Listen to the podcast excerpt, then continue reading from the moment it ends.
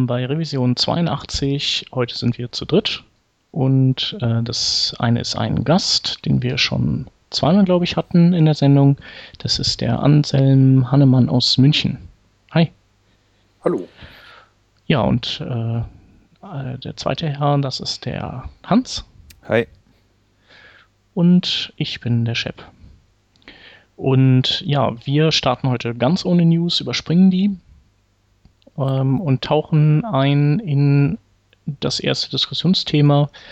Ähm, und da geht's, ähm, ja, das ist ein, ein Artikel von Chris Coyer oder ein, ja, ein Artikel von Chris Coyer auf csstricks.com, wo es um die ähm, Wiederverwendbarkeit von CSS geht.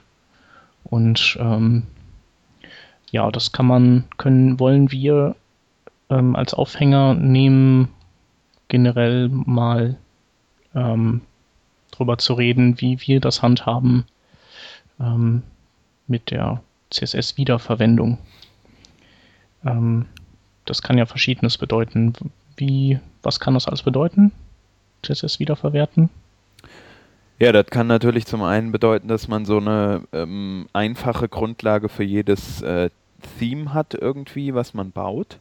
Ähm, ich zum Beispiel habe gerade jetzt äh, kürzlich so ein ähm, Projekt veröffentlicht, wo ich einfach mal so eine Extended HTML5 Boilerplate habe, die ich halt für jedes Projekt, was ich from scratch starte, ähm, äh, praktisch benutzen kann.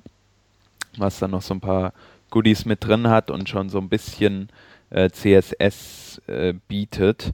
Allerdings ist da jetzt nicht sowas drin wie ähm, eine Lightbox, die man immer wieder verwendet. Also so bestimmte Module, die eigentlich äh, in sehr, sehr vielen ähm, Webseiten drin vorkommen, die habe ich da jetzt noch nicht reingefasst. Für mich ist es so, wenn ich eine, ähm, eine Webseite baue, die komplett neu anfängt, dann benutze ich schon verschiedenen Code aus ähm, Webseiten, ähm, die ich vorher gebaut habe. Aber das ist dann eher sowas, wie ich eben schon ansprach, halt eine Lightbox oder ähm, äh, einen Slider, der den es halt schon gibt, irgendwie, wo man vielleicht sowieso nur ein, ein oder ein fertiges jQuery-Plugin verwendet und den Code ein bisschen angepasst hat jedes Mal und äh, einfach diesen angepassten Code äh, dann wieder benutzt.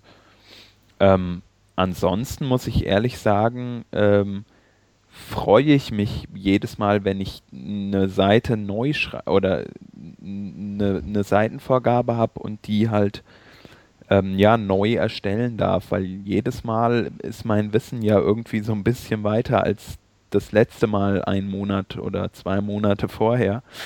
Und man macht es ja. dann doch irgendwie anders und deswegen ähm, benutze ich oft gar nicht so das gleiche CSS jetzt, um zum Beispiel einen Header zu präsentieren oder eine Navigation zu bauen.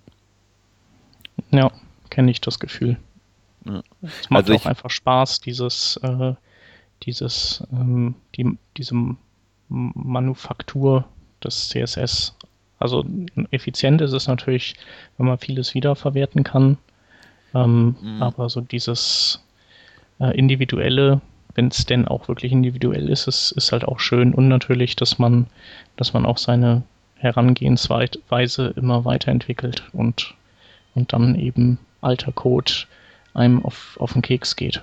Ja, also wir haben das ähm, öfter auch mal, dass wir ähm, eine, eine Webseite zum Beispiel vom, vom Layout her äh, ähnlich nochmal bauen. Also sprich, der Kunde sagt, hey, dieses Design, das ist so erfolgreich oder passt gut in unsere, in unsere äh, Produktlinie oder wie auch immer. Wir möchten noch eine Landingpage dafür bauen zum Beispiel. Ähm, und da mache ich es dann nicht so, dass ich das nochmal from scratch schreibe, weil man einfach ja die Zeit sich da sparen kann, wenn die Seite recht gleich aufgebaut ist. Aber ich versuche trotzdem kontinuierlich das, was ich gebaut habe und was ich wieder benutze, ähm, zu verbessern. Und ähm, du sagtest eben, es gibt eine große Zeitersparnis, wenn man für alle möglichen Seiten kreuz und quer sein CSS wieder benutzt. Ich glaube aber, dass man so bestimmte Patterns äh, einfach im Kopf hat und die super schnell runtertippt. Und, ja. wenn, und äh, dass man dann gar nicht das, das, äh, CSS kopieren braucht oder wieder benutzen muss und dann anpassen, weil man es genauso schnell selbst äh, neu geschrieben hat. Stimmt schon, auf jeden Fall. Wie sieht das bei dir aus, Anselm? Ja, ähnlich, ähnlich. Also letztlich, ich schreibe schon relativ viel neu. Aber so ein gewisses Grundgerüst habe ich natürlich schon. Letztlich natürlich auch zum Beispiel das HTML5 Boilerplate ist ja auch letztlich äh, CSS, was immer wieder benutzt wird von mir. Ähm, wenn ich ehrlich bin, könnte ich aber bestimmt mehrere Sachen von anderen Projekten übernehmen, statt sie einfach wieder neu zu schreiben. Also natürlich, ähm, ich finde es auch super toll, dass man halt einfach ähm, das Ganze neu schreibt und immer wieder was Neues ausprobiert. Vielleicht in der Zwischenzeit eben was gelernt hat, was Neues. Aber man könnte sich sicherlich viel Zeit ersparen. Ähm, was ich aber viel interessanter finde, also es kam dann eben in diese Diskussion vom Chris Coyer, kam eben auf, ähm, ja, warum das so ist, dass äh, im Backend-Bereich das viel besser funktioniert, ähm, Sachen zu übernehmen, ähm, als im Frontend-Bereich. Ja. Und ich weiß nicht, habt ihr da irgendwie vielleicht äh, eine Lösung oder nee, eine Lösung warum nicht. das so ist? Also, äh, das, es hat sich irgendwie im Netz etabliert, dass man, äh, dass jedes, jede Seite individuell sein soll. Also da werden ja immer Räder neu erfunden die, es alle in, in einer gewissen Variation schon gibt. Aber ähm, im Gegensatz zu, wenn man sich ein Auto kauft oder so, ähm, oder, oder vielleicht einen Anzug, äh, sind so Seiten in der Regel nicht von der Stange. Also außer man, man muss jetzt schnell mal einen WordPress-Blog aufsetzen und ähm, kauft, shoppt sich dann irgendein schönes Theme, das dann tatsächlich hier und da öfter mal eingesetzt wird. Aber prinzipiell ist es ja so, dass Kunden immer ankommen und immer eine individuelle, ähm, ja, oder äh, ihre Seite auf jeden Fall individuell einkleiden wollen. Ja, klar. Und bei Backends Nur, ist es ähm, halt anders. Also da sind zwar dann die, ähm, im, also die, äh, die Vogelperspektive ist individuell, aber im, im Einzelnen, die Bausteine, die zusammengesetzt werden, die sind viel standardisierter. Also weil die Funktionalität einfach ein, eine ist, die die Kunden so äh, kennen und auch wirklich in so in, in, direkter Kopie von was anderem, was sie, wo sie das schon kennen, auch verlangen. Also da ist es so explizit Wunsch, dass es genauso funktionieren soll, nur dann die Verpackung, die soll halt immer anders sein. Also das sehe ich ein bisschen anders. Ähm, Im im Backend-Bereich ähm, schreibst du halt nicht deinen Autoloader zum Beispiel selbst, jetzt, äh, weiß nicht, PHP-Autoloader oder ähm, irgendwie eine, eine serverseitige Validierung schreibst du dir nicht selbst, äh, weil es die schon gibt. Aber wir machen ja auch nichts anderes. Wir, wir nehmen zum Beispiel in, ähm, im, im CSS oder gerade im JavaScript-Bereich ja auch äh, einen jQuery-Plugin, um einen Slider, also einen ganz bestimmten Teil unserer Applikation oder unseres Frontends ähm, darzustellen, nehmen wir ja eine, eine, vorgefertigte Sache oder oft zumindest. Ähm, also einen Slider schreibe ich selten selbst. Genauso eine Lightbox, die schreibst du eigentlich eher selten selbst, sondern oder schreibst sie einmal und benutzt sie dann immer wieder. Und da sehe ich schon eine Verknüpfung ähm, von Frontend und Backend. Gewisse Teile, die nicht zu, ähm, nicht zu customized sind, also irgendwie kundenorientiert oder die der Kunde nicht in einer ganz bestimmten Art und Weise haben will. Grid Systems, noch so ein Punkt, ähm, die, die benutzt man ja oft wieder, anstatt sie halt komplett neu zu schreiben. Und genau so ist es im, im Backend-Bereich, wie ich sagte kleine Teile der Applikation äh, schneidet man ähm, oder nimmt man aus dem, was es bereits gibt und äh, den Rest verwendet man wieder. Äh, nee, ja, aber stell dir mal, also jetzt vergleich, das stimmt schon, aber vergleich mal, ähm, sagen wir mal, äh, ihr geht hin und setzt eine eher kleinere Seite mit so typischen Anforderungen auf in Typo 3 oder Mod X oder was auch immer. Ähm, dann deckt er die Funktionalitäten mit den Standardbausteinen dieses Content Management Systems ab. Mhm. Das heißt also, da könnt ihr aus, aus, einem, aus einem Regallager im Prinzip euch die Sachen zusammenstöpseln, aber im Frontend kommt ihr halt nicht aus ohne ähm, individuellen Code zu schreiben. Mhm. Also selten. Ja, also stimmt, ja. Ganz ohne, das ist vollkommen richtig. Ja. Und das, also die ähm, Wahrscheinlichkeit, dass man im Backend damit ähm, über die Runden kommt, ist halt deutlich höher und ist halt auch oft der Fall bei Leuten, die halt keinen Bock haben ähm, oder denen das auch, die da keinen Einblick haben in, in die Interna des Content-Management-Systems, ähm, wo das halt für, für Fortgeschrittene ist oder für Leute, die wirklich viel mit einem Content-Management-System arbeiten, die customizen das.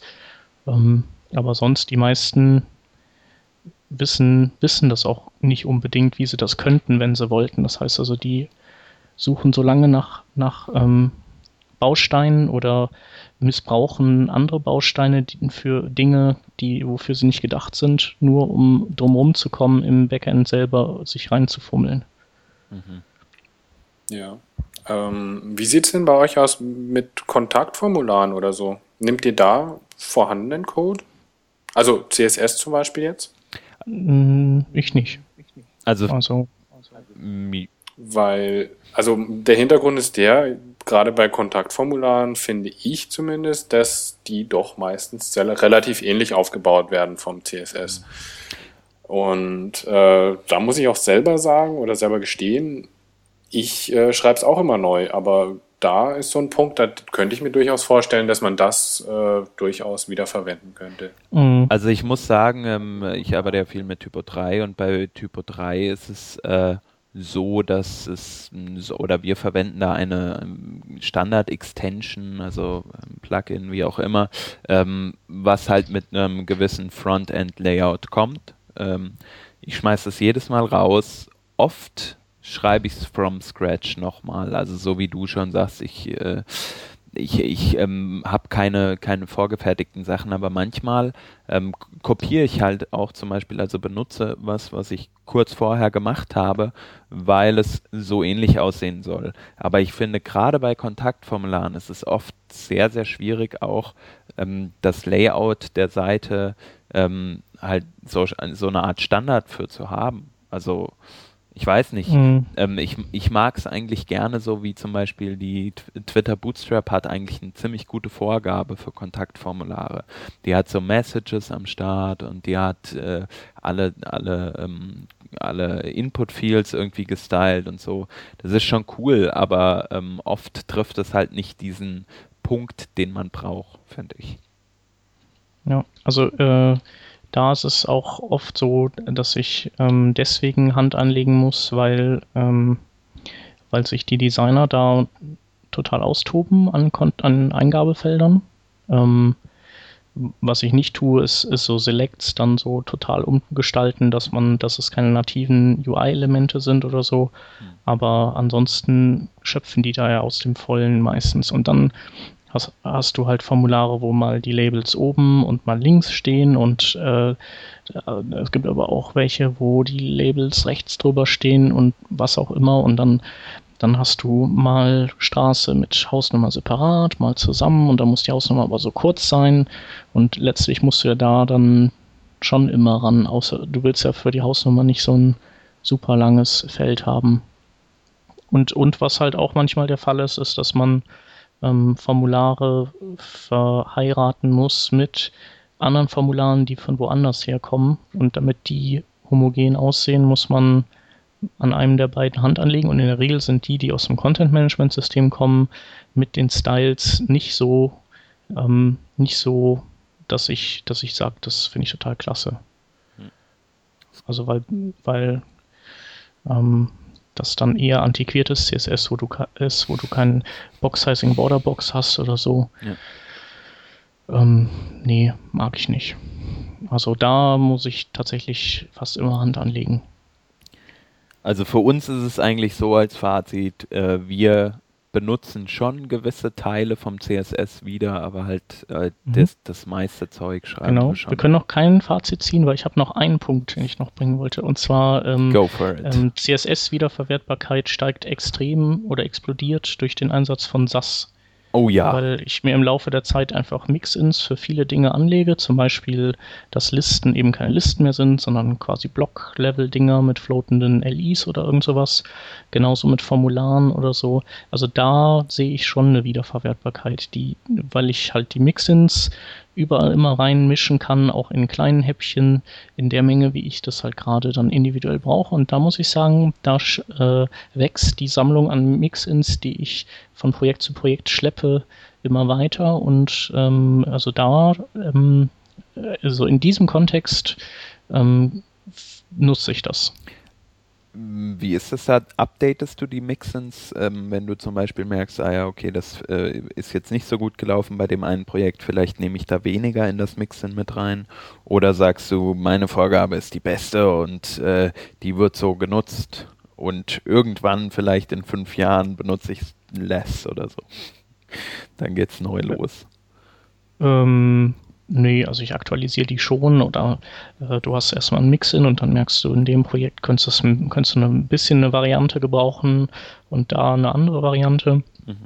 Und dann kannst du halt überlegen, ob du, ob du halt Übergabeparameter machst oder ob du ein zweites Mix-In machst, was im Prinzip das erste Mix-In größtenteils inkludiert, aber dann noch mit ein paar Zusatzstyles anreichert oder so. Sowas wie äh, Button Primary, Button Secondary oder so. Mhm. Und die haben ja viel Überschneidung dann, die beiden. Ähm, ja. Okay. Okay. Aber Fazit war? Wir verwenden einige Sachen wieder, wie ich eben schon sagte, aber ähm, schreiben doch auch noch sehr, sehr viel Neues aufgrund unserer ständig erweiterten ähm, Erfahrung und aufgrund ja. von äh, schlechtem Output äh, von vielleicht Standard ähm, Extensions in Content Management Systemen oder sowas in der Art. Ja. Und gute Laune, genau. ähm, zum, als nächstes widmen wir uns dem Thema Sicherheit. Ähm, Sicherheit im Netz. Und zwar als erstes haben wir einen Artikel vorliegen ähm, von einem Herrn, der beschreibt, äh, dass er oder plädiert dafür, dass dass so ein Pass, so Passworteingabefelder irgendwie, so Login-Felder irgendwie so richtig, ja, Usability unfreundlich sind. Oder wie beschreibt er das, Chef? Ähm, ja, also ähm, er sagt halt, Logins sind eigentlich immer noch viel zu kompliziert. Also man muss da viel zu viel rumtippen und äh, also die haben äh, die Usability hat noch äh, Luft nach oben. Und er stellt halt äh, einen Ansatz vor, wie man ein Login gestalten kann, der ja, der sich schon ein bisschen von dem unterscheidet, was wir bisher kennen. Ähm, also er sagt zunächst mal, dass äh, auch die einfachsten Logins ähm, in der Regel über sagen wir mal, mindestens sechs verschiedene Interaktionselemente verfügen. Ähm, das wäre beim Facebook-Login äh, E-Mail-Eingabe, Passworteingabe, dann Häkchen für ähm, ähm, eingeloggt bleiben, dann der Login-Knopf selbst und dann, ähm, dann der Registrieren-Knopf und ich habe mein Passwort vergessen. Also das gehört natürlich nicht alles zum Login, aber ähm, sorgt halt dafür, dass, dass man erstmal sich stärker orientieren muss, als wenn es halt weniger ähm, Elemente wären. Und das Ganze gibt es auch mit neuen Elementen, zum Beispiel bei Yahoo. Und ähm, er schlägt äh, Folgendes vor, und zwar, dass man, ähm, dass man erstmal vielleicht hingeht und ähm, den dieses Namensfeld äh, selbst ausfüllend äh, also macht, beziehungsweise dass, dass sich das ähm, selber vervollständigt. Da muss man nämlich nicht immer ähm, überlegen, äh, wie man da gerade heißt, also den, den Usernamen oder sowas. Und äh, dann sagt er, dann können wir eigentlich auch das ähm, Passworteingabefeld weglassen, weil ähm, sobald jemand dann aus dieser Vorschlagsliste seinen Usernamen gewählt hat, ähm, dann kriegt er eben eine E-Mail an die angegebene E-Mail-Adresse und die enthält einen, äh, einen temporären äh, Link, den, wenn du den anklickst, dich einloggt. Das heißt also, da kannst, ist es dann auch kackegal, ähm, wenn andere Leute durch Ausprobieren bei, dem, bei der Namenseingabe gucken können, wer denn alles so ähm, registriert ist. Also, weil klassischerweise sagt man ja, äh, ist es ja gut, wenn der Username nicht offengelegt wird, damit man diese, diese zusätzliche Sicherheit hat, dass man den halt auch noch erraten muss, weil ähm, ein Fremder kann ja dann nicht rein, sofern er nicht auch Zugriff auf dein E-Mail-Konto hat. Das heißt also, du gehst da hin, sagst halt so Christi, und dann kommen alle Christians und dann, ah ja, da bin ich. Und dann kriegst du in dem Moment eine Mail und klickst sie nur noch an und bupp, bist eingeloggt. Das heißt, du hast immer eine Verknüpfung zu deinem Mail-Account. Du musst also. Genau, die E-Mail-Adresse ist im Prinzip dein, dein individueller Schlüssel, ähm, der dich ähm, der dich überall ausweist oder der sicherstellt, dass das du bist. Und wenn mein E-Mail-Server mal Latency hat, aber dolle, also so 10 Minuten, dann ist es ärgerlich oder wie? Also muss ich dann damit klarkommen. Also das finde ich halt echt ein Nachteil. Ja, dann müsstest du tatsächlich damit klarkommen, ähm, vorausgesetzt die Anwendung ähm, hält dich halt nicht eingeloggt. Mhm. Es sei denn, man würde halt noch ein zusätzliches Interaktionsfeld einrichten, über das man dann zum Beispiel äh, sagen kann, so, äh, bitte, ich möchte mich doch mit meinem bekannten Passwort einloggen. Also, dass man halt dann sozusagen eine Doppellösung hat. Äh, einmal diese Lösung, wie du sie gerade vorgestellt hast, oder er sie in seinem Blogpost vorstellt, und als zweites dann ähm, sozusagen die altbekannte Version. Also ja, geht alles. Also im Problem. Chat sagen sie, finden sie es jetzt auch nicht so prall, die Idee. Aber ähm, ich sage ja auch nicht, dass das die, dass das jetzt alle machen sollten, aber dass das eine Möglichkeit ist, ähm, ähm, wo du dich nicht an Passwörter erinnern musst oder wo du zum Beispiel auch, ähm, ja, wo du dich nicht an, an Passwörter zum Beispiel erinnern musst. Ja. Also da gibt's, ähm, denke ich, ähm, es ist schön, dass die Leute sich Gedanken drüber machen, erstmal, um das so zu sagen. Ähm, aber ich denke, da gibt's bessere Wege, äh, die bisher aufgetaucht sind, so ein bisschen. Ähm, zum Beispiel halt Browser-ID, wo du dann halt über deinen Browser sozusagen äh, identifiziert wirst. Oder der Frederik nennt im, äh, nee, nicht der Frederik, ein anderer User nennt im Chat auch ähm, äh, KeyPass X, was halt ähm, ja, dich einloggt über eine Tastenkombination oder ich selbst nutze zum Beispiel OnePassword für einen Mac, ähm, was einen halt auch einloggt mit dem Passwort und man muss sich an nichts mehr erinnern, gibt es auf jedem mhm. Gerät. Aber was machst aber gibt es auf, auf, auf Android-Telefonen? Ja, gibt es auf Android-Telefonen sogar kostenlos, glaube ich. Du kannst synken. Gibt es denn auch auf Windows-Phones? Ähm, da bin ich mir jetzt nicht sicher. Es gibt es für Windows Siehste? auf jeden Fall. Siehst du? Aber ähm, Shep ganz ehrlich, wie viele Windows-Phones äh, sind dir im Netz? Okay, viele. Ähm, ich glaube, wenn der Bedarf da ist und die Nutzerzahl da ist, dann entwickeln sie es auch für Windows Phone. Wahrscheinlich, ja. ja. Also, also für alles andere ist es bisher available und mhm. schon sehr praktisch. Aber also ich denke, sowas wie ja eben Mozilla Persona, also Browser-ID, ich glaube, das ist deutlich besserer Weg als über die E-Mail zu gehen. Ja, das stimmt wohl.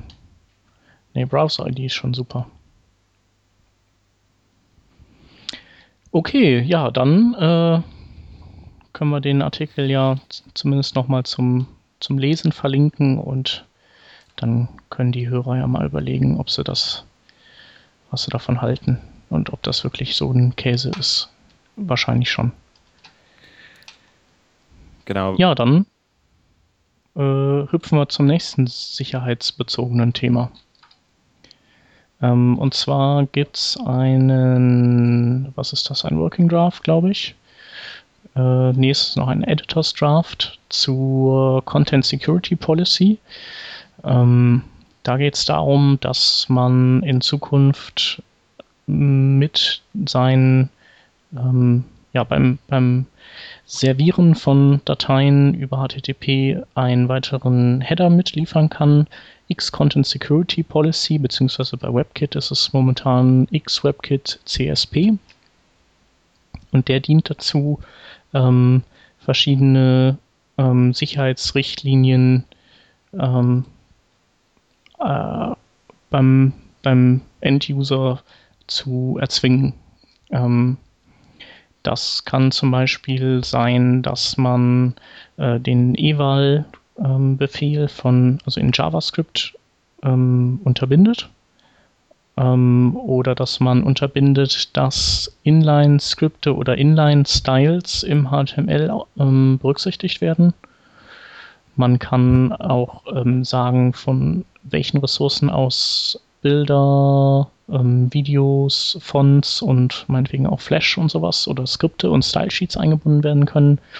Und letztendlich äh, soll das alles noch ein bisschen besser ähm, abschirmen vor Cross-Site-Scripting, also vor ähm, davor, dass Angreifer aufgrund irgendeiner Sicherheitslücke ähm, Elemente in das HTML einbauen, die da nicht hin sollen und die entweder was nachladen von externen oder inline irgendwelche ähm, Sachen ausführen.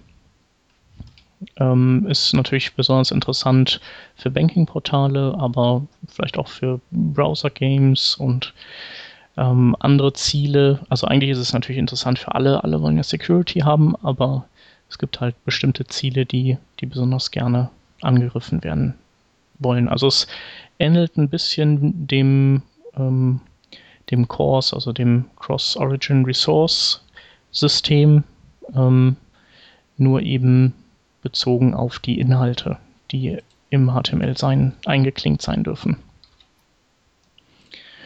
Ja, und ähm, wo wird das unterstützt bisher? Ähm, es wird von, vom Chrome Canary unterstützt und von IE10 wird es in Teilen unterstützt.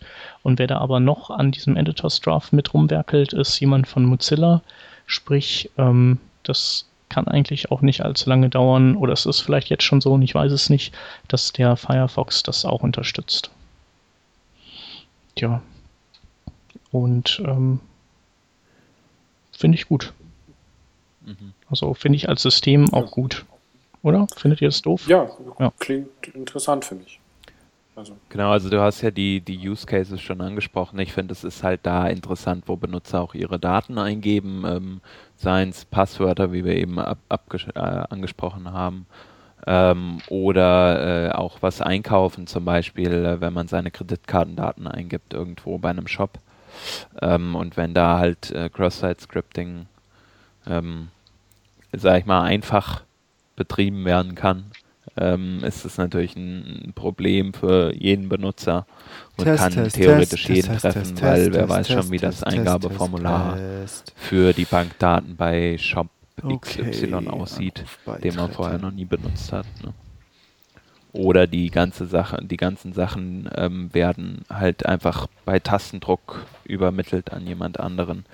Ähm, also an eine dritte dritten, an einen Lauscher sozusagen, äh, der hm, leider habe ich den Namen jetzt vergessen, äh, Security Expert, der auch bei euch auf dem Multimedia-Tag war, Marco. Ja, der Mario, Mario, Mario Heiderich. Danke. Genau, der ist ja auch, äh, der hat da ja auch so ein paar Sachen vorgestellt, die wir als äh, Otto Normal Benutzer ähm, wahrscheinlich oder ein Otto Normal Programmierer irgendwie gar nicht so checken vielleicht auch. Äh, zumindest ja. in meinem ja. Fall. Äh, und das zu verhindern durch, einen, durch eine Abriegelung von relativ von allem Müll, sage ich mal, ähm, das ist ja schon, schon eine gute, gute Methode auf jeden Fall. Ja. Genau. Also ich meine, der Mario Heiderich, der weiß wahrscheinlich wieder sieben Wege drumrum, aber ähm, Schaden tut's nicht. Hm. Ach so, und was auch noch übrigens noch cool ist daran, du kannst das Ganze auch erstmal in so eine Art Testmodus schalten. Also das heißt, du vergibst diese ganzen Restriktionen und ähm, dann lässt du dir das, lässt du dir in diesem Testmodus dir äh, einfach erstmal nur reporten, wenn ähm, auf deiner Seite es zu so einem ja, zu, zu einem Verstoß gegen deine Regeln kommt. Das heißt also, wenn du eine Seite nachträglich absichern willst damit, dann kann es natürlich sein, dass du selber vergisst, dass du ja an bestimmten Stellen Dinge tust, die, die auch innerhalb dieser Regeln nicht erlaubt sind. Und da kannst du das dann erstmal in diesen Reporting-Modus stellen und dann gucken, ob deine Seite dann auch weiterläuft, also ob du keine Reports kriegst mit Verstößen, bevor du das Ganze dann wirklich ähm, scharf schaltest. Mhm. Okay. Dann äh, begrüßen wir jetzt noch den Khalil, der ist nämlich etwas später dazugestoßen. Hi. Hi. Und ja, wir sind hier gerade bei Security-Themen und knöpfen uns das nächste vor. Ähm, das hast du sogar ausgegraben, Khalil. Joy Hunt. Lessons in Website Security Anti-Patterns bei Tesco. Ähm, genau. Ja, Hast du es durchgelesen? Ähm, wir haben reingeschaut und äh, da geht es um, um das Passwort Salten und der Anselm meint, es geht auch um HTTPS, also SSL-Verschlüsselung. Mhm. Ähm, ja, sollen wir, wollen wir erklären, was das äh, Passwort Salten ist oder ist das so lala, dass das jeder weiß? Also ich sag mal, nach der Attacke da bei LinkedIn ähm, und später kurz danach auch bei äh, Last.fm, äh, denke ich, haben es die meisten mitbekommen. Also um es kurz zu erklären, wenn ich es, äh, ich bin kein Experte auf dem Gebiet, also korrigiert mich. Ähm, beim Passwortsorten ist es so, normalerweise ähm, zum Beispiel mit einer Funktion im PHP wie früher MD5 zum Beispiel kann man ja äh, einen bestimmten String, also die Eingabe eines Passworts, verschlüsseln in ein bestimmtes, äh, ja, in eine Zahlen-Buchstaben-Kombination, die man dann nicht einfach als das Passwort verwenden kann und die man eigentlich nur in eine Richtung ähm, so äh, ent, äh, verschlüsseln kann. Ähm, dann ist es halt so, dass es recht unsicher ist, diese Richtung, weil das, man kann halt trotzdem herausfinden, was das Passwort ist. Und mit dem Salt dazu speichert man zum Beispiel noch einen kurzen Binärcode von, weiß nicht, fünf Zahlen oder so ähm, und saltet dann das Passwort, also verwendet diesen Binärcode mit dem Passwort hängt den Binärcode einfach an das Passwort dran oder so ähnlich ähm, und macht da lässt darüber dann den Algorithmus laufen, der die Verschlüsselung erreicht und dadurch wird das Passwort wesentlich, wesentlich sicherer, weil man ähm, erst zum einen diesen zufällig gewählten, äh, dieses zufällig gewählte Salt hat und zum anderen das Passwort, was auf einmal durch das Salt viel länger wird, dadurch höhere Security. Ist richtig so gewesen? Ja, genau so in etwa. Also es ist, so, ist ja so, dass du, du hast ja diese, wenn du jetzt MD5 verschlüsselst, dann kannst du das ähm, mit sogenannten Rainbow-Tabellen relativ schnell knacken. Das sind so vorberechnete ähm, ja, Entschlüsselungstabellen, die einige Gigabyte an Platz wegnehmen, aber ähm, wenn man die einmal errechnet hat und die rumeiern hat auf seinem Hacker äh, Laptop, dann, dann ist man halt schnell beim Entschlüsseln von MD5 oder sonst wie ähm, gehashten Sachen. Und mit Hilfe des Salts ähm, ähm, ja, macht man diesen, dieser System, dieser Knack-Methodik einen Strich durch die Rechnung. Genau. Und ja, der andere, das andere Ding ist halt, ähm, dass man SSL am besten immer verwenden sollte, wenn möglich. Ähm, es ist natürlich, äh, es, es sackt ein bisschen, wenn man seinen Server erstmal damit ausstaffieren muss. Aber dann kann halt jemand im lokalen Netzwerk auch nicht, ähm, wenn er wenn er da ähm, Wireshark oder sonst was laufen lässt, das Passwort im Klartext ähm, mitlauschen und dann irgendwo einbrechen. Genau, aber es geht auch darum, dass du eben dann alles per SSL ähm, ausgeben sollst und nicht nur Teile deiner Webseite. Also zum Beispiel auch wenn ich jetzt jQuery noch dazu lade, dann soll das eben nicht über HTTP, sondern auch über HTTPS geladen werden. Weil sonst natürlich ähm, letztlich eine Warnmeldung kommt, zumindest beim Chrome, ähm, dass die Seite unsicheren Inhalt beinhaltet und dann wird erstmal die Seite überhaupt nicht geladen. Ja. Beziehungsweise nur das HTML eben, aber ohne jegliche Zusatzinhalte. Und dann muss ich erstmal klicken. Und äh, ja, ganz ehrlich, also der unbedarfte Anwender, der tut das nicht unbedingt. Ja. Weil da steht ja schließlich, diese Seite hat einen unsicheren Inhalt. Klar. Genau. Genau. Also ich, ich denke, wenn, dann liegt es halt auch daran, dass bestimmte Teile oder Templates sowohl im normalen HTTP und als auch im HTTPS eingesetzt werden. Und ähm, da macht ja das HTML5 Boilerplate vor, ähm, wie man das regeln kann, indem man die ähm, diese Ressourcen, also entweder ähm, relativ einbindet oder eben, wenn man das von einem CDN von Google oder so einbindet, dass man dann äh, nicht http Doppelpunkt slash slash macht, sondern nur slash slash am Anfang und also das HTTP Doppelpunkt weglässt oder auch das HTTPS Doppelpunkt ähm, und der Browser wählt dann immer das Protokoll, mit dem auch der Rest der Seite gerade unterwegs ist. Genau. Ja. Ähm, so sollte man das machen. Genau. Ähm, verschlüsselt ihr alles mit SSL?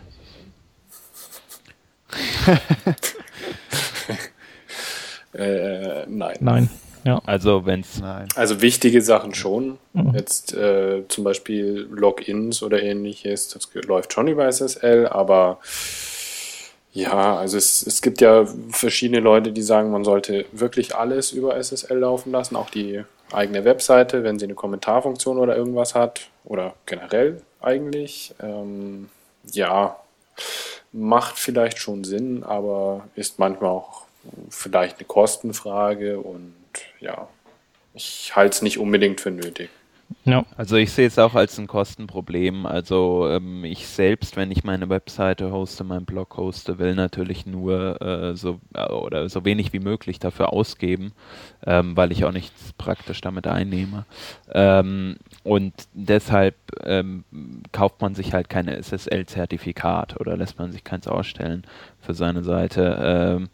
Und ein Kontaktformular sehe ich jetzt nicht als so sensibel an. Allerdings, wenn es dann wirklich um erweiterte Benutzerdaten geht, sprich vielleicht E-Mail-Adresse, äh, nee, nicht E-Mail-Adresse, sondern ähm, Wohnort zum Beispiel oder Telefonnummer oder solche Geschichten, da ähm, würde ich schon SSL verwenden.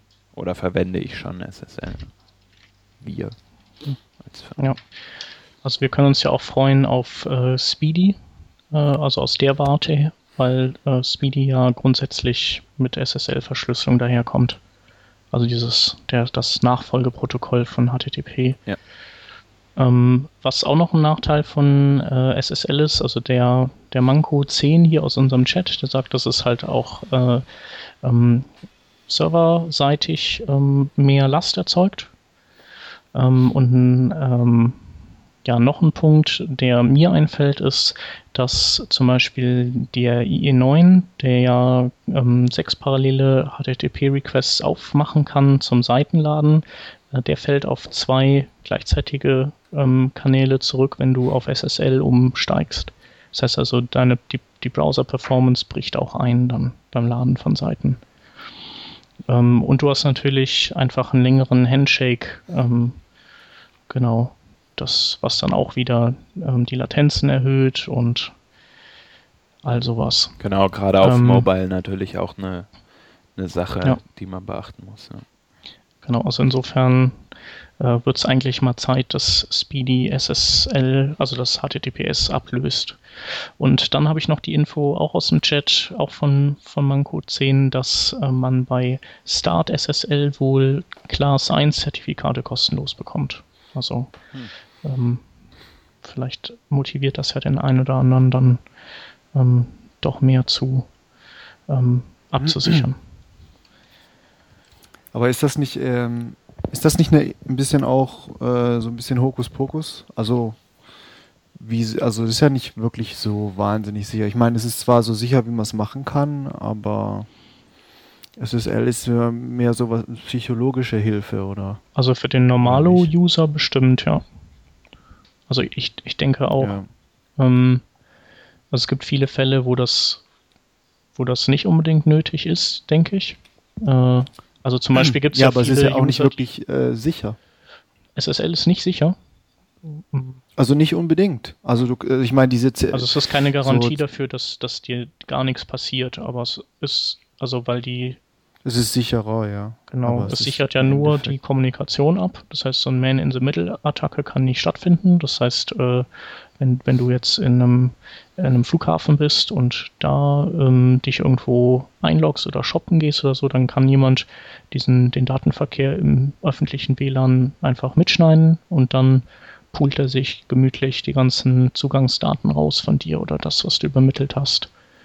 Ähm, Mhm. Das geht halt nicht, aber was natürlich weiterhin geht, ist, dass du irgendwelche Trojaner auf dem Rechner hast, die, die dann äh, als Keylogger arbeiten oder so. Also, oder es gibt auch viele Leute, die fühlen, die wollen in den Shop nur dann rein, wenn der auch direkt verschlüsselt ist, selbst wenn die noch nicht im, im, im Checkout-Prozess sind oder so. Mhm. Also für die, Ja. auch beim Multimedia-Treff war das so, da hatten wir auch ähm, der Ticketverkauf, der läuft halt auch äh, extern und da ist es auch erst dann SSL verschlüsselt, wenn, wenn ähm, Zahlungsdaten oder persönliche Daten über die Leitung gehen. Und da hatten wir auch Feedback bekommen von Leuten, dass das ja, äh, dass sie sich ja nicht trauen würden, da Karten zu kaufen, weil das wäre ja nicht verschlüsselt. Und dann haben wir halt alles Mhm. verschlüsselt, ähm, auch die normalen Seiten und dann waren die happy. Yay. Ja, ja, also das, also psychologisch, psychologisch ist das auf jeden Fall wichtig. Also wenn man einen Shop hat oder so, dann ist es eigentlich gang und gäbe, dass es immer direkt verschlüsselt ist oder eine Bank und solche Sachen. Ja. Aber ich, äh, es gab ja aber vor ein paar Monaten auch irgendwelche Schwierigkeiten, ich weiß leider nicht mehr äh, die Details, aber mit irgendwelchen äh, Zertifikaten, die äh, akzeptiert wurden von, von Chrome und Firefox und so weiter, aber eben, ähm, äh, weiß ich nicht, irgendwie Ja, die falsch gefälscht waren, ne? Oder irgendwie so. gefälscht Beziehungsweise waren, die, ja. glaube ich, in, in fremde Hände gelangt sind oder so. Irgendwie sowas, ja. Und wo dann halt die Besitzer von den Servern oder was Zugriff auf deine Daten hatten und so. Ja. Und das ist halt schwierig, 100% abzusichern. Ja, das stimmt. Aber ähm, ja, also da muss man halt, darf man halt einfach nicht äh, sich nur drauf verlassen. Und bei diesem Salton, da ist ja eigentlich ja auch schon seit einiger Zeit ähm, MD5 und so weiter nicht mehr wirklich stark genug als, ähm, also Salton ist klar, muss man machen, aber MD5 als Encryption zum Beispiel ist ja äh, nicht unbedingt mehr so Nee. effektiv. Ähm, und da sollte man wohl eher Bcrypt verwenden, weil das äh, auch bei starken äh, Rechnern heutzutage viel länger dauert, um, um diese Rainbow Tables durchzulaufen und hast du nicht gesehen. Ja. Und entschlüsseln und so weiter. Ja. Und was können User machen dagegen, wenn, wenn so Seiten nicht abgesichert äh, sind? ähm, also man kann zum Beispiel hingehen und sein Standardpasswort nehmen, was man immer hat, und ähm, vorneweg dann immer den, den Servicenamen zum Beispiel setzen, also Twitter äh, und dann das Passwort oder Facebook und dann das Passwort. Sodass, wenn halt einer von denen Scheiße baut und äh, das Passwort ist dann halt in so einer Tabelle mit Tausenden von anderen, dass äh, wenn dann die Angreifer mit diesen Tabellen versuchen, andere Services zu knacken, dass halt dann das Passwort bei den anderen Services nicht funktioniert, weil man das halt immer mit diesem individuellen Teil versehen hat. Und trotzdem kann man sich halt dann immer merken. Ja, und ich, ähm, soweit ich weiß, ist, ist bei Passwörtern das Wichtigste eigentlich die Länge. Und äh, nicht, also die Länge ist wichtiger als jetzt irgendwie ein völlig unverständliches Passwort und Sonderzeichen zu verwenden. Mhm. Es macht, es macht es sich. Also je länger es ist, äh, desto schnell, desto sicherer wird es ziemlich schnell. Mhm. Jawohl. Also zum Beispiel, wenn man sagt, ich finde Working Draft Äh, voll doof. Voll doof und da das als Passwort nimmt und äh, dazwischen irgendwie äh, entweder Leerzeichen oder Dashes nimmt, ähm, dann, dann ist das sicherer, wie wenn man 15, also von mir aus 10, 10 Zeichen mit irgendwelchen Sonderzeichen und äh, Zahlen, Buchstaben und so weiter mixt. Ja. Anscheinend. Jawohl. Ja.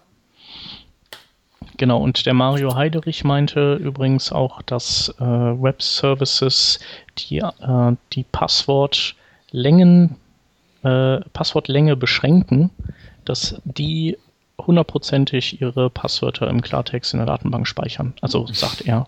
Gibt vielleicht auch noch irgendwelche anderen Gründe, die, die abgefahren sind, aber in der Regel heißt das, dass also Faulheit oder oder nichts, also unfähig sein. Keine Ahnung. Vielleicht noch. Ja, und vielleicht, ja, wahrscheinlich sogar. Ja. ja. Vielleicht Home Homepage-Baukasten von 1 und 1 benutzen. Genau, also Achtung bei Services, die die Passwortlänge begrenzen. Die sind offen wie ein Scheunentor. Okay, dann äh, haben wir aber einen, einen sehr guten äh, Rundumschlag so durch diverse Security-Geschichten gemacht. Ähm, ist ja auch immer wichtig. Und dann ähm, kommen wir zum nächsten Thema. Das ist, ähm, heißt Binary.js. Ähm, beziehungsweise das ist, ähm, äh, ich glaube, das ist eine Library für Node, oder? Binary.js. Ähm, letztendlich geht es darum, dass man mit neuen Browsern zusammen, also Chrome 15 oder höher, Firefox 11 oder höher, Internet Explorer 10 und ähm, wahrscheinlich, es müsste auch der Safari 6 dann sein, weil die sprechen ja von Safari Nightly Builds. Ähm, da kann man eben über WebSockets auch ähm, Binärdaten austauschen. Und ähm, ja, und das eröffnet eine Vielzahl neuer Dinge, die man tun kann, die halt mit Binärdaten zu tun haben. Zum Beispiel kann man ähm, ein äh, progressives ähm, File-Upload oder einen streamenden File-Upload bauen. Ähm, man kann progressiv äh, Bilder downloaden. Also man kann das quasi selber steuern, wie progressiv das ist. Ähm, möglicherweise Anseln könnte man damit ja sogar ein responsive äh, Images äh, Problem lösen. Ich weiß nicht. Hm. Äh, man kann ist halt per JavaScript immer etwas äh, schwierig. Ach, pipapo. ja. Und man kann halt auch ähm, Live-Video streamen. Ähm, genau. Gleich ist natürlich auch für Audio und ähm, ja, wo man halt Binärdaten durch die Gegend schicken mag. Muss man also keine Data-URI nehmen und muss man auch ähm, sonst nicht irgendwie anders umcodieren. Finde ich cool. Ähm, Nachteil ist, ähm, es gibt kein Fallback. Also gibt es halt für andere Browser nicht. Sprich, man kann das halt momentan bestenfalls in einem, äh, in einem Kontext einsetzen, den man selber kontrolliert. Also wenn man jetzt, äh, sagen wir mal, eine Intranet-Anwendung oder eine, ähm, eine ja, eine Intranet-eske Anwendung baut, dann oder ein Kiosk-System oder so, das das nutzt, damit könnte man dann arbeiten. Wie siehst du den Einsatzbereich für dich jetzt? Du sagst, du findest es cool. Also ähm, für mich ist halt irgendwie so, ähm, ja, also wir brauchen auf jeden Fall Node. Äh, das heißt, das kann man nicht in einer x-beliebigen Webseite verwenden, wie du ja eben schon sagst, allein schon wegen der, äh, ähm, der Zugänglichkeit in den entsprechenden Browsern, also dem, dem Support in den entsprechenden Browsern, der fehlt. Ähm, äh, ich persönlich sehe jetzt für mich noch nicht so den, den Anwendungsfall, weil ich keine Webseiten baue, auf denen ich halt ähm, Streaming-Dienste brauche, wie jetzt zum Beispiel äh, Videos oder sowas in der Art. Ja. Ähm, ja, gut, also bei, äh, bei Videos, ja, das kommt eher selten vor, aber ich glaube, das Problem ist ja auch äh, noch nicht richtig gelöst. Also, dass du kannst ja momentan mit bestehenden Technologien, glaube ich, noch kein Live-Video-Stream abspielen. Das würde ja, also das, das erschließt ja dann dieses Feld, was ja bisher noch eine der Domänen von Flash oder wer es halt noch nutzt, irgendwie äh, Windows Media war. Ähm, ja, und äh, also diesen progressiven oder diesen Streaming-File-Upload finde ich gut. Also den, den sehe ich auch ähm, vielleicht eher ähm, also in der Praxis, dass, dass ich halt Binärdaten häppchenweise hochlade und ähm, dann einen Fortschrittsbalken habe. Also gibt es natürlich auch alternative Techniken, mit denen das geht, aber ähm, finde ich ganz gut. Und ähm, wer weiß, vielleicht wird dieses progressive Bild äh, laden ja tatsächlich ähm, eine von verschiedenen responsive Image Spiel ähm, Varianten, die, die ja so aus allen Löchern sprießen gerade. Also finde ich gar nicht verkehrt. Nö, also prinzipiell natürlich schon gut. Äh, Nachteil ist natürlich wirklich, dass man Node.js braucht und letztlich natürlich auch immer JavaScript voraussetzt. Ja, das stimmt. Ähm, aber das, das mit dem JavaScript voraussetzen, das, das ist ja ein ja. lösbares Problem. Ja. Ja. Genau. Das ist ja nicht das erste Ding, das diese Anforderungen stellt und das wird ja täglich mehrfach gelöst, das Problem.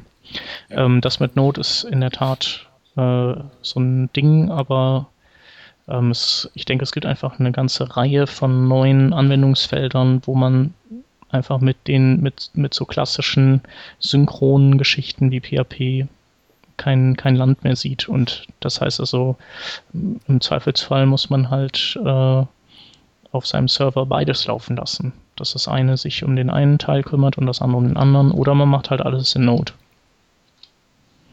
Je nachdem, wenn man das alles schon in Node abdecken kann und wenn es dann die entsprechenden Pakete für Node alle gibt, die man braucht, ähm, dann warum nicht Node? Ja. Aber, aber wird nicht gerade auch irgendwie eine Realtime-API entwickelt für genau diesen Fall auch? Ähm, ich glaube ja, doch, wird auch. Aber ähm, ist ja. Also wäre das sozusagen der Interim Polyfill, oder? Ähm, genau. Also es gibt ja immer mehrere Wege zum Ziel. Ähm, ich glaube, dieses, was da in Sachen Streaming-Video entwickelt wird, das ist ähm, etwas low-leveliger. Ähm, Sprich, da kannst du dann auch, wenn du möchtest, also es ist so offen gestaltet, aber eben auch so, ähm, ja, so krude noch, dass du selber viel auf, draufsetzen musst und du aber im Zweifelsfall auch die, äh, die Entwicklung oder die Spezifikatoren halten sich einfach die Augen zu, kannst du dein DRM da auch rein ähm, programmieren. Ähm, aber ich finde immer gut, wenn es mehrere Wege zum Ziel gibt, weil wenn der eine klemmt, dann kann man den anderen halt wählen. Genau. Also ist ein cooles Projekt und wer es gebrauchen kann, der soll sich's mal anschauen. Genau. Und ja, dann wären wir bei unserem letzten Thema. Das ist ein äh, veranlasst durch einen Blogpost vom Khalil. Ähm, da geht es darum, ähm, äh, da geht es im Prinzip um, um Schreibstil des, seines JavaScripts und die Frage, ähm, soll man mehrere Variablen in einem Rutsch mit einer mit einem var-Statement und Kommata ähm, deklarieren oder ähm, ist es vielleicht schöner, besser, was auch immer, effizienter, wenn man mehrere var-Statements nutzt. Was, wie macht ihr das denn so? Genau, ähm, also ich, hat, ich hatte ursprünglich den Artikel gelesen von, von Ben Allman und der hat geschrieben, also er hat halt, er hat ähm, sich ausgesprochen für diese separate Zuweisung mit, mit ein var-Statement, also ein var-Schlüsselwort pro Variable und äh, Semikolon-Trennung aus verschiedenen Gründen. Also das, es ist, es ist äh, einfacher zu maintainen, es ist äh, besser, man kann es zum Kommentieren, ist es einfacher und also einfach so ein paar Argumente hat er halt geliefert, die jetzt nicht unbedingt Argumente sind, die absolute Killer-Argumente sind, wo man sagt, ja, okay, alles klar, ich muss das jetzt so machen. Aber ich fand seinen Artikel aber interessant und also der ist jetzt auch schon ein bisschen älter, ist nicht wahnsinnig alt, aber der ist, der ist jetzt so ein paar Monate alt oder so. Und ähm, ich habe ich hatte mir vor kurzem halt äh, nochmal durchgelesen und ich fand es einfach interessant und ich habe dann einfach mal angefangen, äh, das nicht mehr zu machen, diese Kommatrennung und habe es habe es einfach äh, mit, ja, eben separat immer die Variablen zugewiesen. Und was mir aufgefallen ist, ist, dass es für mich visuell einfach angenehmer wurde, weil am, also am Anfang von, von meinem Scope dann äh, sind alle meine Variablen, Variablen oben und sind visuell ähm, sozusagen wie sehen halt aus wie ein Block und sind nicht eingerückt, sondern ist einfach nur so ein rechteck, äh, rechteckiger Block im Prinzip von Code. Vor allem wenn man den Code äh, schnell scannt, dann äh, fällt das auf und ähm, das irgendwie war es einfach habe ich mich an, habe ich halt angefangen, mich daran zu gewöhnen und fand, für mich hat die andere Version einfach nicht mehr richtig ausgesehen, weil wenn du, du fängst halt an, sofort zu ähm, den Code einzurücken nach dem ersten var-Statement und ähm, das sieht visuell, wenn du es, wenn man relativ schnell durch den Code schaut, dann ist, sieht das ein bisschen aus wie es ist halt eingerückt und das ist das Signal, okay, das ist jetzt eine Funktion oder da ist eine, da ist eine Condition oder irgendwie sowas. Und es im Endeffekt war es einfach für mich angenehmer.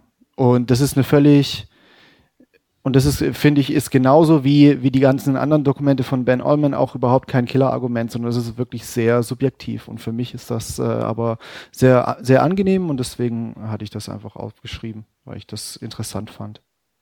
Hm. Also ich hatte ja auf Twitter schon äh, auch mal kurz geschrieben, dass ich es ähm, immer noch mit immer noch in Anführungsstrichen mit der Kommaschreibweise mache.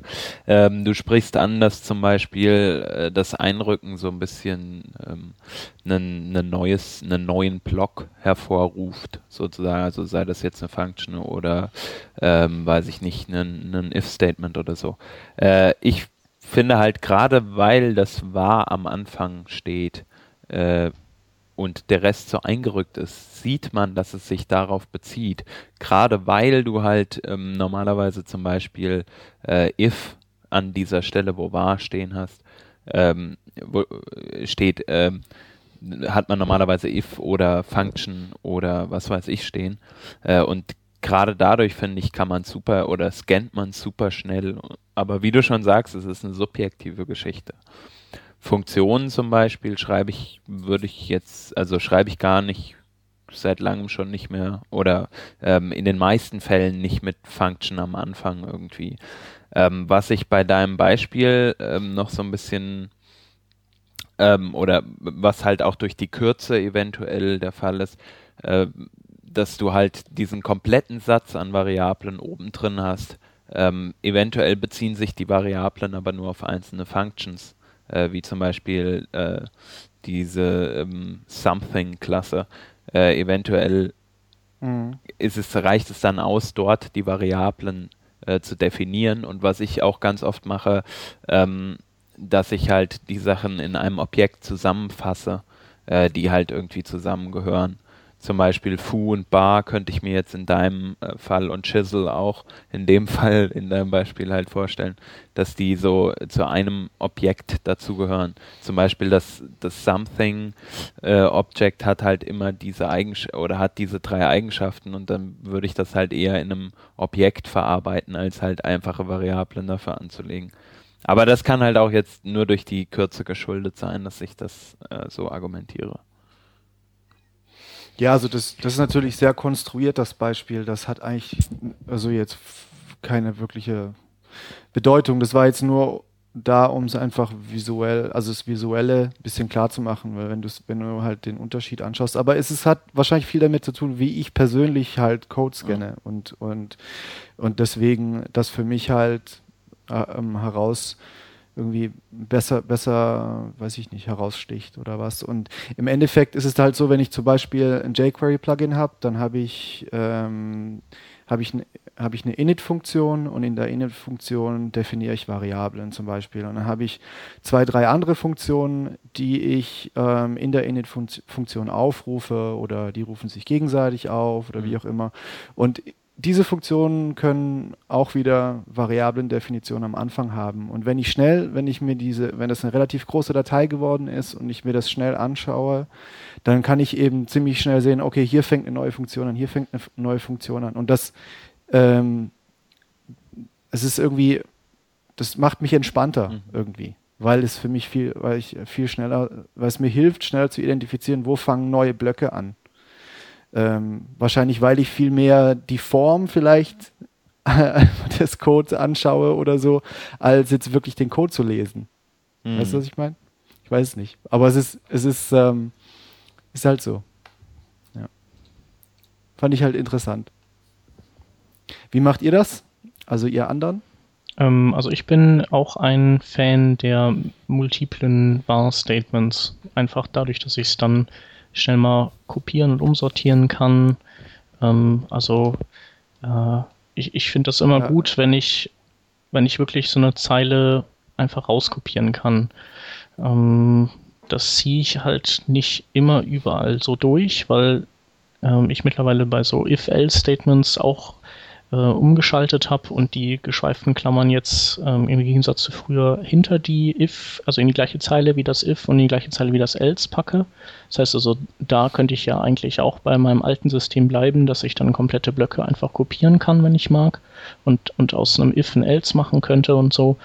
Aber ähm, ja, so, das, das ist im Prinzip der Grund eigentlich.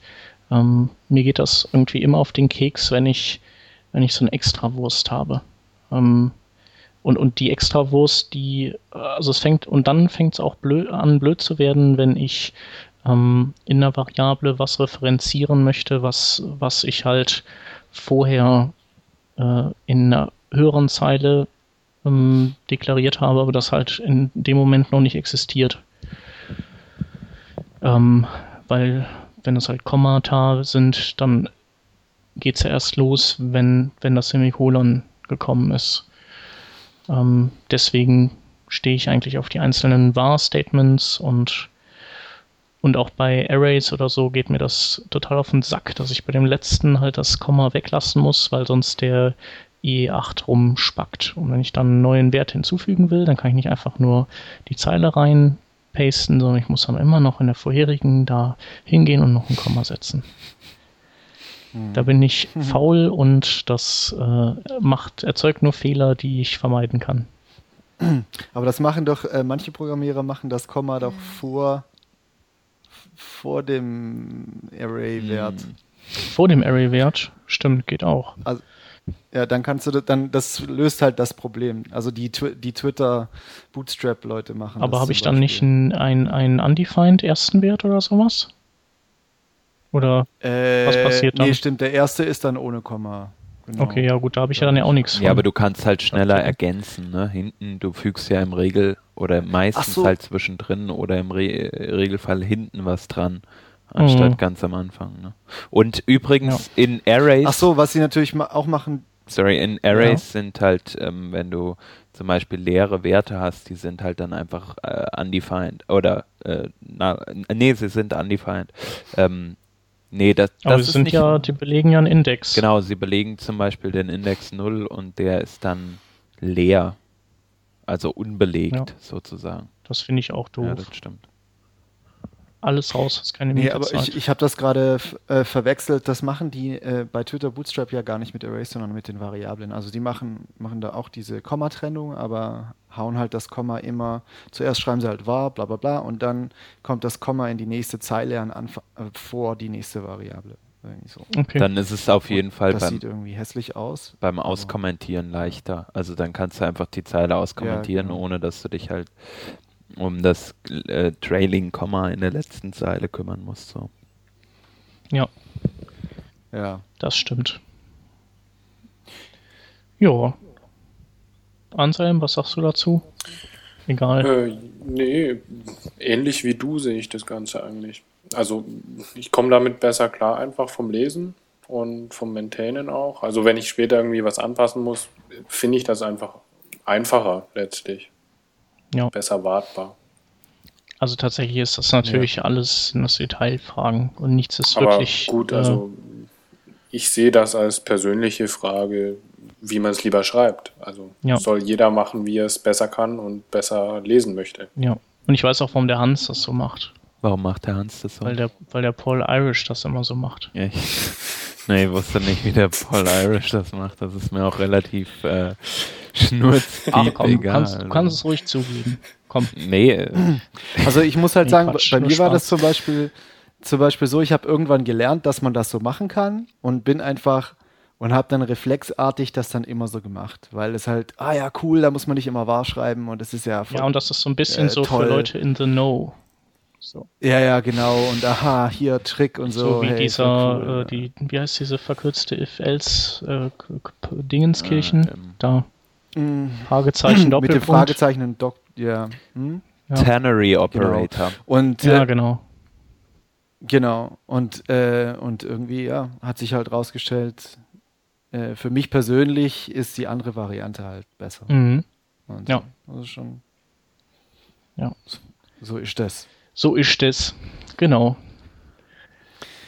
Ja, Gut, dann sind wir jetzt auch schon bei den Links jawohl. drinne angelangt. Und da bist du ja genau richtig aufgehoben mit dem ersten.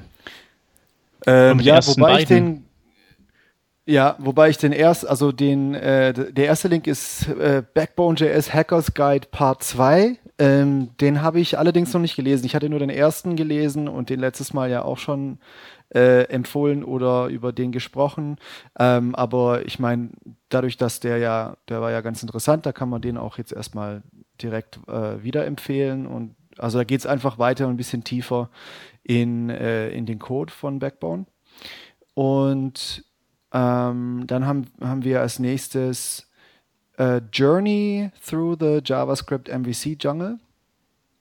Und das ist ein Artikel von Adi Osmani, in dem er so ein bisschen einen, einen so ähm, durchführt durch diesen JavaScript MV Star Dschungel, also wie es, wie es auch eben im, im Titel steht.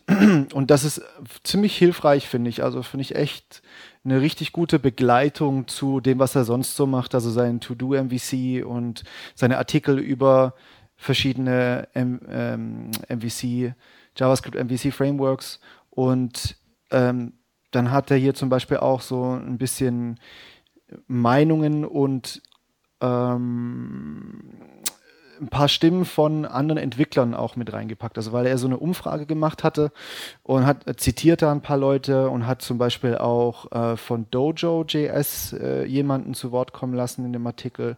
Und ähm, ja, und wenn man sich, also wenn man da damit gerade anfängt und oder zum Beispiel einfach gerne wissen will, wie man, wie man jetzt am besten evaluieren kann, welches System man verwenden möchte, ist dieser Artikel wirklich sehr, sehr gut. Und ist auf jeden Fall sehr zu empfehlen. Cool.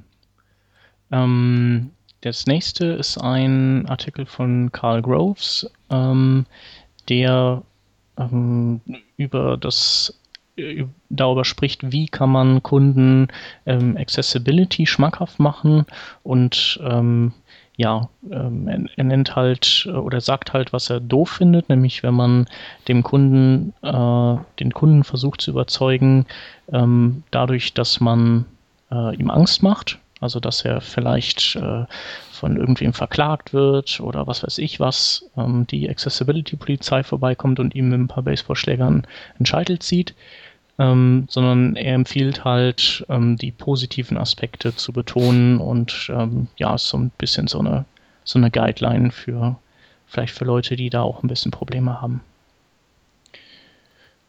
Genau. Und der nächste Link ist ein Link zu einem zu einer Podcast-Folge und zwar vom Giant Robots Giant Robots Sma Smashing into Other Giant Robots Podcast.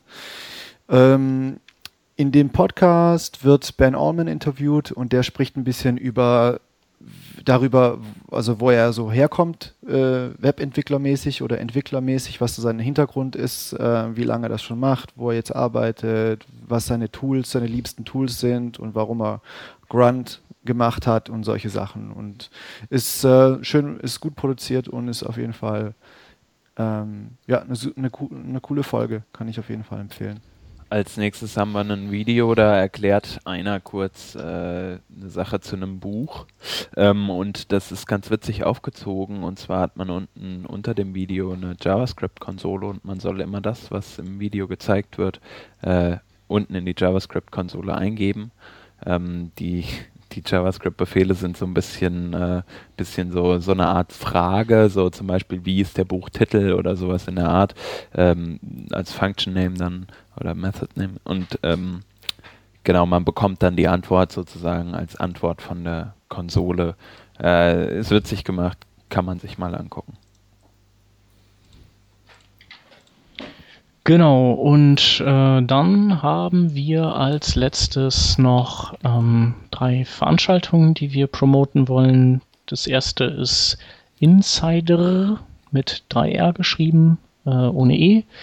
Die, das ist, ähm, ja, es sind so regelmäßige Meetups in Köln und Düsseldorf, wo es ähm, ja, wo es ums Netzwerken geht und um so Themen wie HTML5 und Design und Motion Design und sowas. Ähm, und das Auftaktding in Düsseldorf war schon ziemlich cool und am 8.8. ist in Köln das nächste. Ähm, dann am 14.8. Äh, trifft sich die Cologne JS auch in Köln wieder. Ähm, wie jeden ähm, zweiten Dienstag, zweiten, nee, dritten Dienstag im Monat. Ich weiß es nicht, guck nach. Ähm, und auf jeden Fall der ähm, Sebastian Golasch ist da, der Frederik Kemberger und noch viele andere äh, echt potente äh, JavaScripter. Und ähm, das nächste Mal geht es ums E-Publishing. Und zu guter Letzt hätten wir noch ähm, das Brain Camp Cologne. Äh, das ist am 1. und 2.9. Und ähm, ja, das gibt es für, für Umme, glaube ich. Und ähm, da sind noch viele Plätze frei. Und wenn ihr schöne ähm, Sessions, die was mit Webentwicklung zu tun haben, einreichen könnt, dann freuen die sich umso mehr.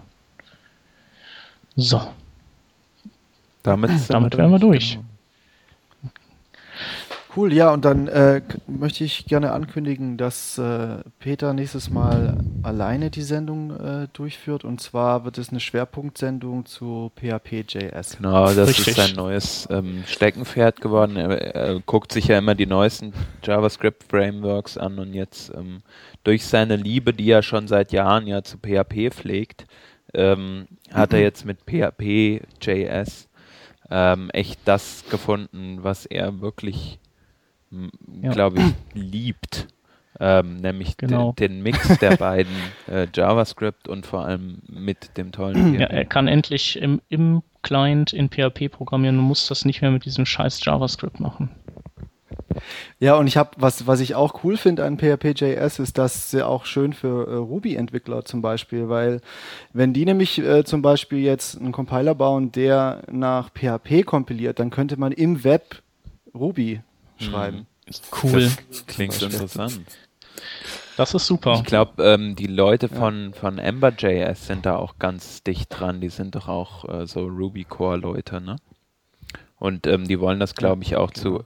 Das kann man denen ja mal Ich glaube, die wollen das äh, zu, zu Ember.js auch hinzufügen oder so. Ich weiß es nicht genau. Ich meine, jQuery Ja, würde ja auch auf PHP.js PHP einbauen. Genau, ach ja, stimmt, die waren das auch. Ja, Ja. geil. Ja, aber mehr dazu, wir wollen nicht zu viel verraten, wir wollen nicht zu viele Spoiler loswerden. Ähm, all das und noch viel mehr wird, wird euch der Peter in der Schwerpunktsendung verraten. In diesem Sinne, wir hören uns in zwei Wochen wieder und freuen uns auf die nächste Woche. Bis dann. Alles klar. Tschüss. Bis dann. Bis dann. Tschüss. Tschüss. Tschüss. Es hat sich irgendwie scheiße. durch das Lachen nebenher, hat sich das so ein bisschen so angehört, als wäre es gar nicht ernst gemeint. Ja, echt.